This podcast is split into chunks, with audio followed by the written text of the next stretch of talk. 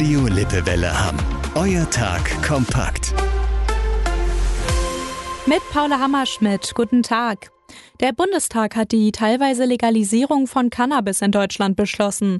Ab dem 1. April gelten neue Regeln zum Besitz und Anbau. Unter anderem dürfen Konsumenten dann bis zu 25 Gramm Cannabis für ihren eigenen Konsum dabei haben.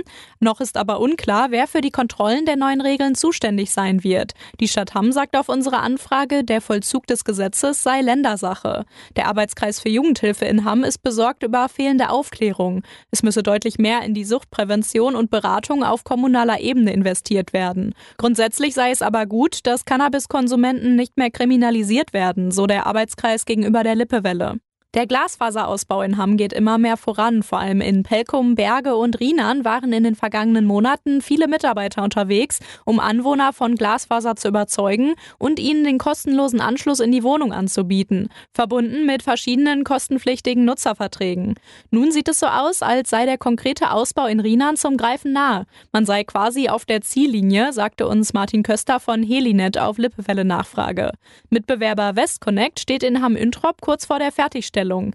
Nach dem Gewaltausbruch bei einem Hobbyfußballturnier in der Friedensschule Ende Januar hat das Sportgericht Unaham Urteile gesprochen. Das bestätigte uns Leiter Michael Zarotny.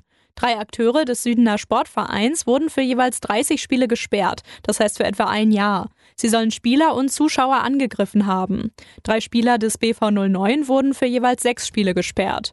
Außerdem wurde der SSV zu einer Geldstrafe von 1000 Euro verurteilt. Das war euer Tag kompakt. Unsere Nachrichten und mehr Infos aus Hamm findet ihr auch auf lippewelle.de.